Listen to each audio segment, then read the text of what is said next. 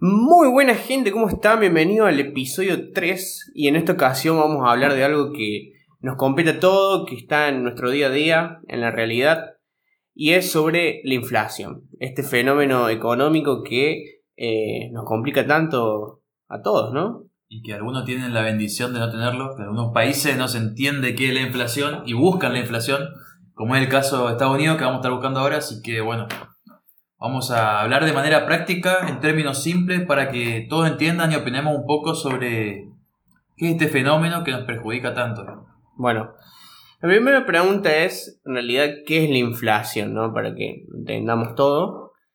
Bueno, la misma es el aumento general y sostenido por un tiempo, de los precios, claro. ¿A qué se refiere con esto? Bueno, general que alcanza todos los rubros, ¿sí? Alimentos, salud, pero no todos aumentan por igual. Por eso se hace un índice. Claro, exactamente. Por eso justamente el índice que voy a decir que es un porcentaje, digamos, promedio de más o menos cuánto aumentan los precios.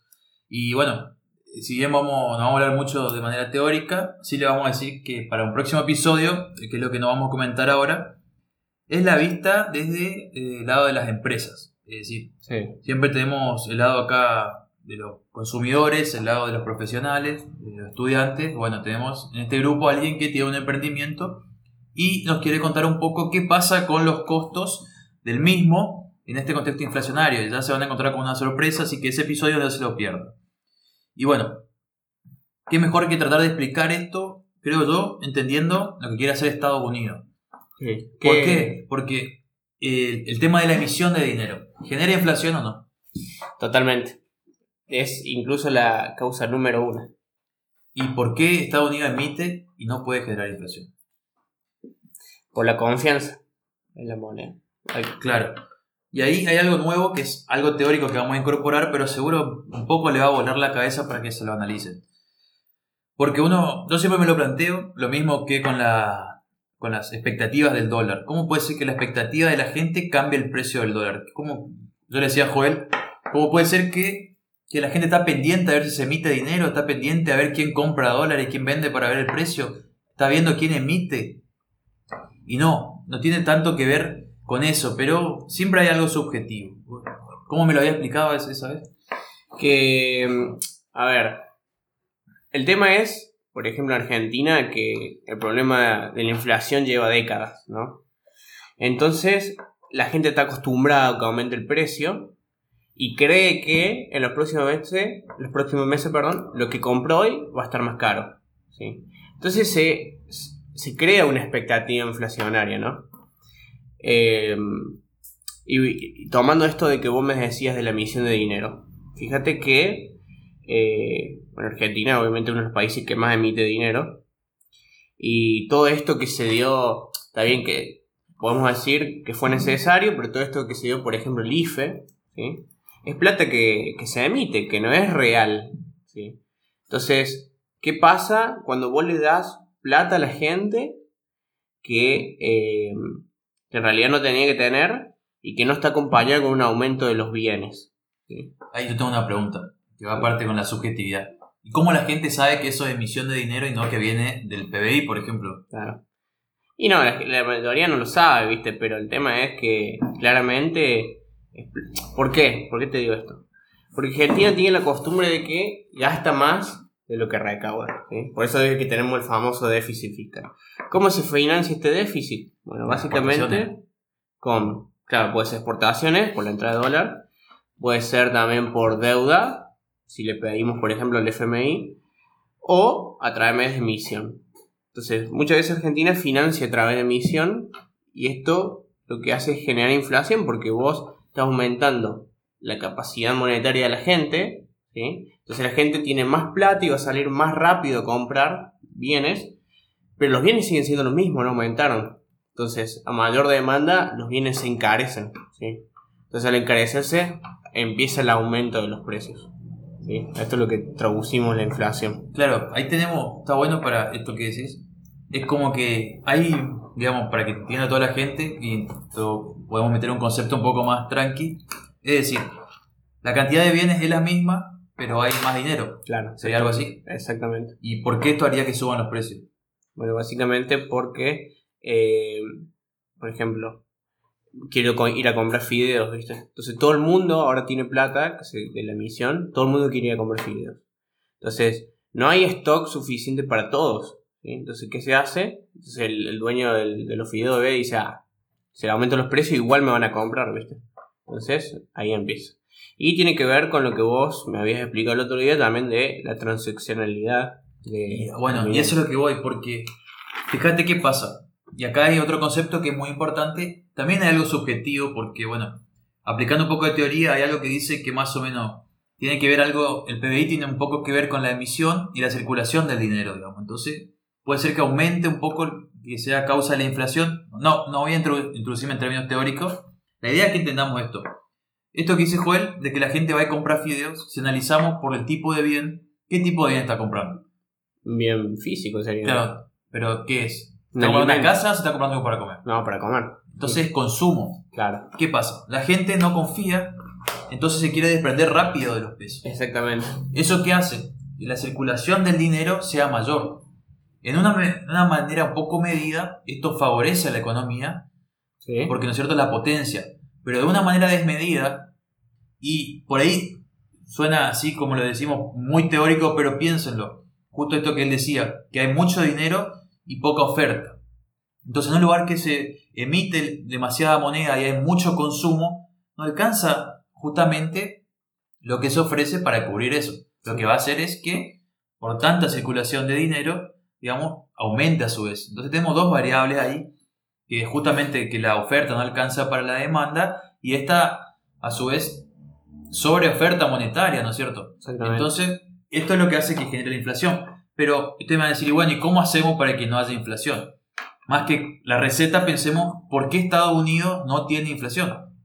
muy, muy loco eso porque con esto de la pandemia, eh, todos los países, por ejemplo en Europa, estaban entrando en una deflación. Pero Estados Unidos, sin embargo, no. Y es la gran pregunta, ¿por qué Estados Unidos no entró en deflación? Bueno, primero que nada porque Estados Unidos es muy grande. Pero todo parecería indicar que Estados Unidos tiende a la deflación. Digamos, por la, más que por la confianza del dólar y demás, que nos vamos a estar analizando ahora. Sí por un fenómeno que se repite, se repetiría al parecer, como pasó con la, la guerra mundial. Precisamente en la época de, eh, de Alemania que tuvo esa hiperinflación, previo a eso hubo una época similar a Estados Unidos. Es decir, cuando hay catástrofes, cuando hay algo que afecta a todo el mundo, la desconfianza de la gente, no, no por la moneda, sino por la situación, hace que, digamos, ¿cómo puedo decir? Cuando que se retraigan, que sean un poco más, eh, digamos, que no tengan ganas de invertir, digamos, que no tengan Claro. ganas de gastar lo que tienen. Entonces, lo que estaría buscando Estados Unidos es que la gente, Gasto. ah, claro, y actúe más como en Argentina. Claro. Eso es lo que está buscando, pero la gente, ¿qué pasa? No se anima a estar en vacaciones, no se anima a comprar el auto, no se anima a hacer todo ese tipo de gastos porque está en una época de incertidumbre. Claro, Entonces, fíjense que allá, capaz que las especies de IFE que dan allá son mucho más altos que los de acá, Sí. pero la economía no reactiva.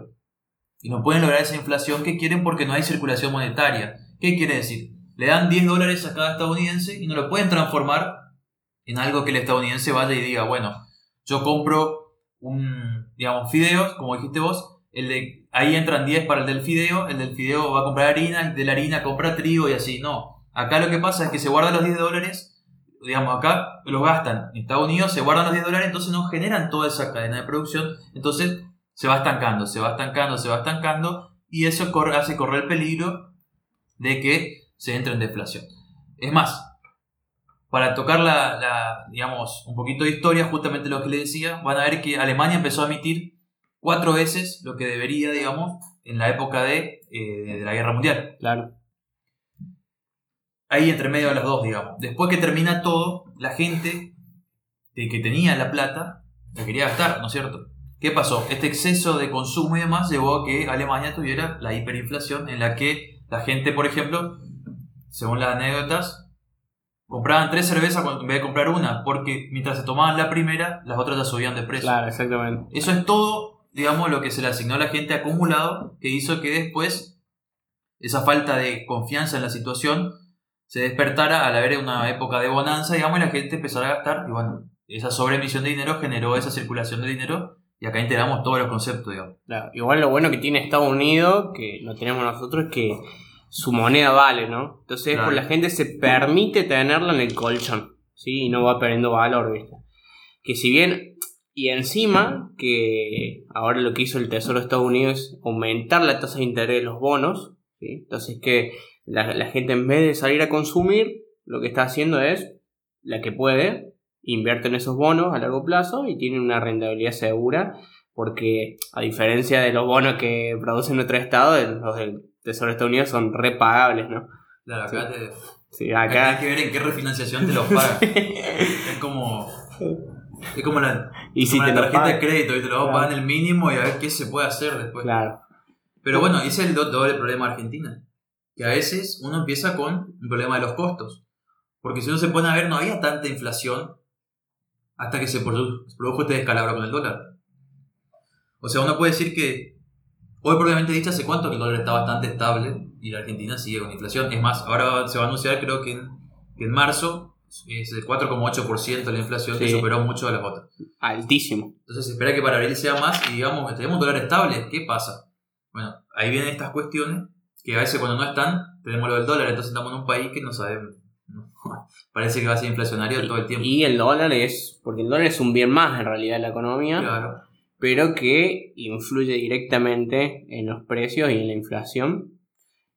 Y eh, si quieren saber por qué el, el dólar está tan estable, eso lo vamos a ver en otro capítulo, un tema muy interesante para hablar. Sí, y le vamos a anticipar que, por ejemplo, cómo impacta el dólar en, las princip- en, la- en el principio de la cadena de producción.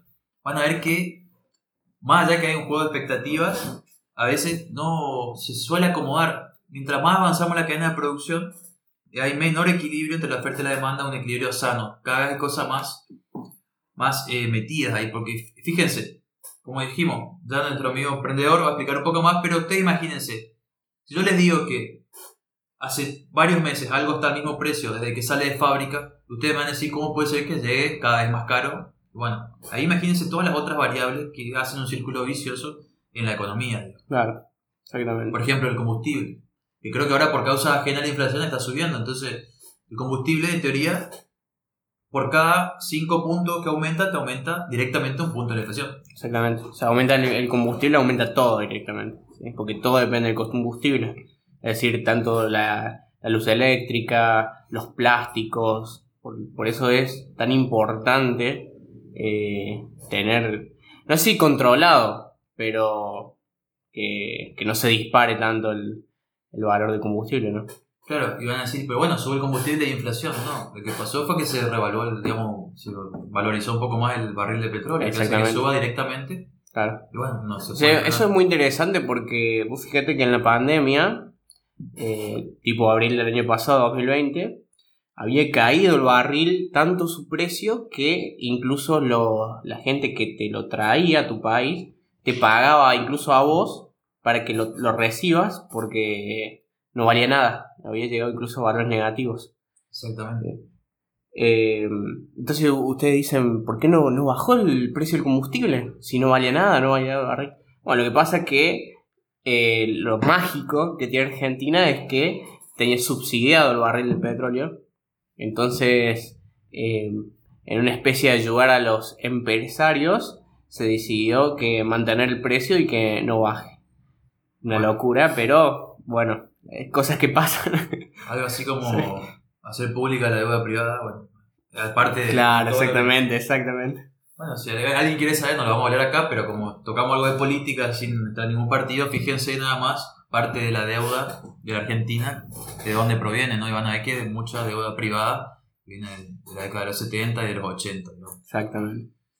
Y bueno, ¿qué, qué más podemos comentarle de la inflación?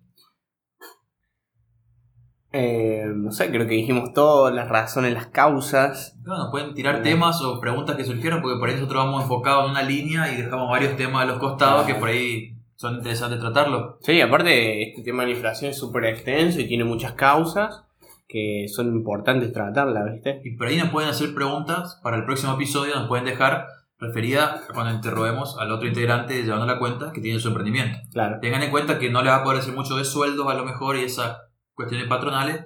Yo sí veo a lo mejor en mi profesión, pero él no directamente porque es algo más independiente, un poco más de servicios prestados que de venta de muchas cantidades. Entonces, bueno, planteese que quieren preguntar. Así que, bueno, Bueno, espero que le haya servido y para entender un poco más este fenómeno de la inflación. Y bueno, los vemos en próximos podcasts o videos. Chao, chao. Chao, chao.